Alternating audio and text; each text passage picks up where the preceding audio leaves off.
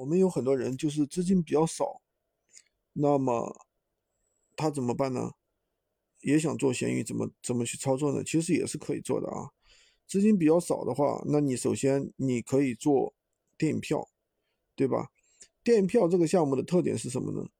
资金回款确实比较快，就是你客户只要看了电影，那么就可以给你确认收货，对吧？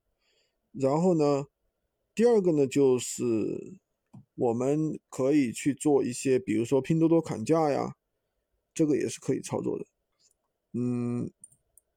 除此之外还有做什么呢？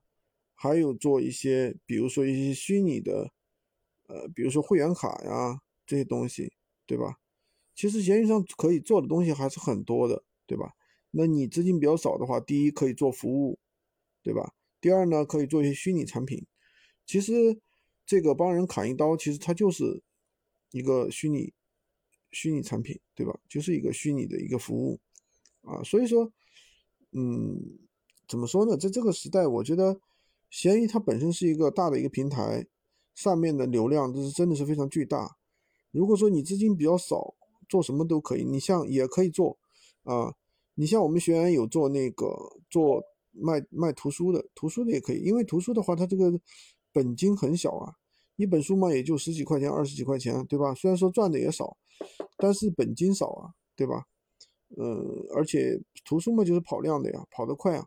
有可能每天都有单，对不对？那你每天能够赚个赚一点，赚一点不是一点嘛？其实也是可以的。所以说，如果你的资金比较少的话，也是可以做闲鱼的。那实在想做大件的话，就可以做我们的电脑啊。电脑的话，因为成都这个商家的话，他提供客户到店自提或者是到付的这样一种服务，对吧？那这样的话，就是说大家也可以去操作的。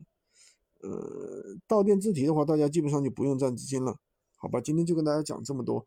喜欢军哥的可以关注我，订阅我的专辑，当然也可以加我的微，在我头像旁边获取闲鱼快速上手笔记。